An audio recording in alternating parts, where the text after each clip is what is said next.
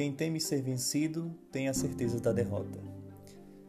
Fala galera, Michael Vannen, que estamos em mais um episódio do podcast Café com História. O tema de hoje é Era Napoleônica, período do expansionismo, da política de Napoleão, é, o desejo por tornar a França um grande império e unificar toda a Europa sob o seu domínio. Nós vamos ver a figura é, desse homem que foi um chefe militar, um líder político, um imperador da França e de boa parte da, da Europa enquanto esteve sob o seu domínio. Um homem apaixonado pela matemática, né? Nós perdemos um professor de matemática, mas em troca nós ganhamos aí na história um grande imperador que tem, obviamente, suas críticas teve uma relação é, de amor e pelos franceses, é, amor pela sua pátria e os franceses também o amaram também porque o consideravam de fato como um grande líder e um herói nacional. Vamos nos recordar que a figura de Napoleão ela começa a se tornar mais famosa no período do consulado, né? no fim da Revolução Francesa, quando é, Napoleão ele derruba o diretório que era controlado pelos girondinos e ele se torna de fato a figura central da vida política francesa, governando por aproximadamente 15 anos. É, ele se tornou o chefe executivo, uh, ele também criava as leis, então responsável pelo poder legislativo e também cuidava das relações exteriores uh, com os reinos vizinhos. Além disso, ele também era responsável pelo exército francês. Então, o homem tinha poder né, naquele período. Isso fez com que ele se tornasse um cara muito famoso e, e de maneira muito rápida na Europa naquele período. Tá? Então, o governo de Napoleão ele pode ser dividido uh, em três períodos: né? o consulado, que foi de 1799 a 1804, uh, o império, de fato, é que a gente vai ver de maneira mais clara no episódio de hoje, que vai de 1804 a 1815, e o governo dos 100 dias, né, que recebeu esse nome de fato por conta é, é, que foram apenas 100 dias de fato no poder, então um governo bem mais curto, depois que ele foge do exílio e tenta retornar ao poder de imperador. Mas vamos lá, vamos por partes, né, para entender esse período aí do consulado em que é, o diretório ele é derrotado e se instala é, essa ideia do cônsul. Né?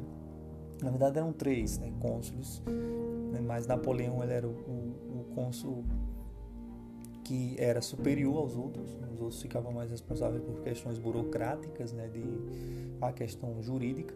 Mas aí no final de 1799, é, Napoleão ele é eleito o primeiro cônsul francês, dando início a uma verdadeira ditadura militar disfarçada. É, Napoleão, quando pequeno, ele tinha o desejo de se tornar um imperador, porque ele sonhava, ele ouvia as histórias dos grandes imperadores romanos, sempre teve o grande desejo de se tornar também ele um imperador, de conquistar nações, de conquistar territórios. E ele realiza esse sonho de fato, a gente vai ver isso pouco a pouco, tá? Então vamos lá. Então, é, esse período aí de ditadura militar disfarçada é, durante esse governo já do consulado, é, em que essa alta burguesia ela se consolida como uma classe dirigente da França, porque Napoleão, de certa forma, ele chega a esse status de poder máximo devido ao apoio da burguesia. É, o consulado ele se caracteriza pela recuperação econômica da França, que vivia uma crise é, bem antes da Revolução Francesa. Então, ao equilíbrio das contas, uma organização também jurídica administrativa das realizações de Napoleão, a gente pode destacar nesse período do consulado a centralização administrativa, a criação do Banco da França, o incentivo à indústria, que isso foi importantíssimo, é, lembrando que existia a concorrente, né, que era a Inglaterra, que já estava em processo da Revolução Industrial, obras públicas que foram construídas nesse período, como canais, portos, estradas, além de melhorias no setor agrícola, uma educação uh, pública que tinha uh, um monopólio o controle do Estado, então há também um incentivo à educação, uh, um, uma questão de lei denominada concordata, onde havia uma divisão, uma separação da ideia de religião e de Estado, então aquele, aquele conceito que nós conhecemos hoje como Estado laico surge a partir dessa influência também de Napoleão uh, e um Código Civil, né? um Código Civil criado também por Napoleão, onde nesse código os principais aspectos eram a liberdade individual, a igualdade jurídica, uh, o direito à propriedade privada e a proibição das greves. Isso não foi muito positivo uh, porque era algo que a Revolução Francesa lutava, né? os direitos dos trabalhadores, seja no campo, seja nas cidades. Tá? Então, devido a, esse sucesso do governo em 1802, Napoleão ele é proclamado cônsul vitalício e aí ele tem é, o direito de indicar o sucessor. Né? É, mas é, isso não vai acontecer nem tão cedo. De fato, na verdade, não vai acontecer. Né? Então, é a partir daí, a partir de 1804, que é realizado um plebiscito, onde é, Napoleão ele se aproveita dessa capacidade dele de, de popularidade e ele realiza esse plebiscito em 1804, onde quase 60% dos votantes confirmaram o título de imperador a Napoleão. É, é recordado historicamente que no momento e que acontece a celebração em que ele vai receber a coroa, ele toma a coroa do Papa e se consagra imperador. Isso aí já foi um gesto uh, que as pessoas ficaram assim, de boca aberta, entendendo o contexto naquela época que o Papa representava justamente a autoridade de Deus que era dada a um rei ou ao imperador, mas Napoleão não quis saber de conversa e de fato mostrou a que veio, né? Então, ele, como imperador e comandante supremo das Forças Armadas, moveu uma série de guerras, as famosas guerras napoleônicas, contra eh, vários eh, reinos, a, a, Áustria, a Espanha, a, a Prússia, todas essas regiões elas foram controladas pelo pelo exército napoleônico. Então, esse exército francês tornou-se ainda mais poderoso na Europa e para agora os países europeus eles não, não bastavam querer atacar a França, tinham também que se defender eh, das investidas de Napoleão. Né? Então, não era só a questão do ataque, era defesa porque era um exército muito forte e por isso que conquistou tantos territórios. Né? Em 1805, Napoleão ele tenta invadir a Inglaterra, mas a marinha francesa ela não, não nem chega é, perto da força da marinha inglesa naquele período. E a batalha de Trafalgar, que é a batalha muito famosa, é, a primeira derrota de fato de Napoleão desse expansionismo é, francês, tá bom? Então, a, apesar dele não conseguir vencer a Inglaterra, ele conseguiu é, vitórias sobre praticamente toda a Europa Ocidental. É, e aí ele tem uma ideia: já que ele não conseguiu invadir a Inglaterra, nós vamos tentar é, de uma maneira diferente é, dificultar a economia inglesa. E aí ele cria o bloqueio continental, onde é, em que ele não consegue subjugar militarmente a Inglaterra. Em 1806, Napoleão ele decreta esse bloqueio determinando que todos os países do continente europeu fechassem os seus portos, portos, ou seja, proibissem o comércio com a Inglaterra, numa tentativa de quebrar uh, o poderio econômico desse país. E faria com que a Inglaterra, que era inimiga não só militarmente, mas economicamente, se enfraquecesse e entrasse numa falência, decadência uh, e acabasse de fato esse, esse jogo de poder e assim a Inglaterra ela, ela daria de fato levantaria a bandeira da paz para os franceses. Só que como Portugal ele não adere a esse bloqueio e foi o único país europeu de fato a não aderir, justamente com a Rússia, é, as tropas francesas elas invadiram o país ibérico é, e aí Dom João VI teve uma ideia brilhante de fugir para sua colônia mais famosa, que é o nosso Brasil, né? Então eles fogem para o Brasil nesse período, toda a corte portuguesa, 15 mil pessoas, toda a administração foi junta, né? então todos os funcionários públicos foram.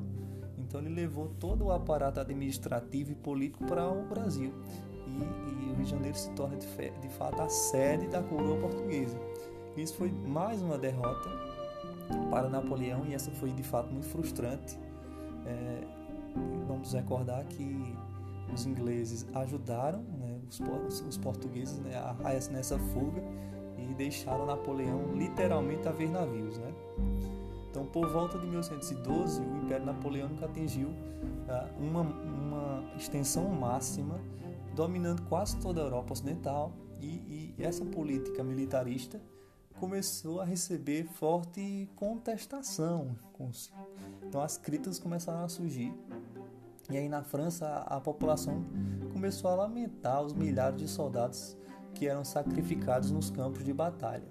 É, além disso, havia a reação nacionalista dos povos dominados, então a vontade de revanche, né? a raiva e o ódio que foi criando a figura de Napoleão.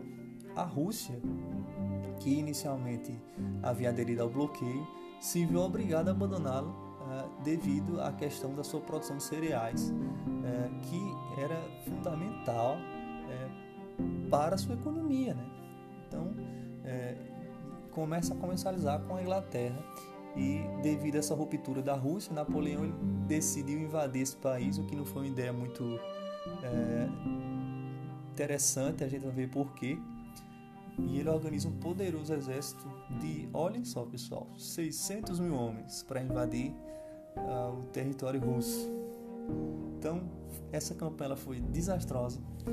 Na Napoleão, ele, devido à tática uh, da terra arrasada, foi usada pela Rússia, né, que é destruir todo o território, né, é, acabar com todos os recursos é, de alimentos ou suprimentos que existem naquele território para que o inimigo não possa usar, aliado também à questão do inverno, uh, fez com que mu muitos soldados franceses morressem por falta de suprimentos e a, a França ela só volta para Napoleão ele só volta para a França com 30 mil soldados dos 600 mil homens 30 mil voltam para a França então é, é, esse frio russo, aliado a essa política da terra arrasada, aliado também às guerras, às guerrilhas populares russas, foram é, responsáveis por essa derrota humilhante é, da campanha de Napoleão na Rússia. Então, olha só, é, esse, esse processo aí de derrotas gerou um enfraquecimento ainda maior tá, do poderio napoleônico e assim, ah, em 1114, russos, prussianos, austríacos e, e ingleses invadem Paris, ah, eh, derrubam Napoleão do poder e o trono ele foi assumido por Luís XVIII, Luís XVIII, que fazia parte da família de Luís XVI, que foi guilhotinado na Revolução Francesa. Olhem só a monarquia voltando, né? Nos recordar apenas de uma curiosidade que nesse período do, das conquistas napoleônicas, Napoleão ele quando conquista a Espanha, ele substitui o rei espanhol pelo seu irmão, José Bonaparte. Isso era muito comum porque Napoleão queria manter o seu poder nessas regiões. É, então, é, ele realmente tinha uma autonomia e independência para fazer isso. Só que essas derrotas fizeram com que Napoleão aos poucos perdesse os territórios e vai acontecer o último período de Napoleão. Ele é exilado né, na, na ilha de Elba e acontece o fato dele fugir.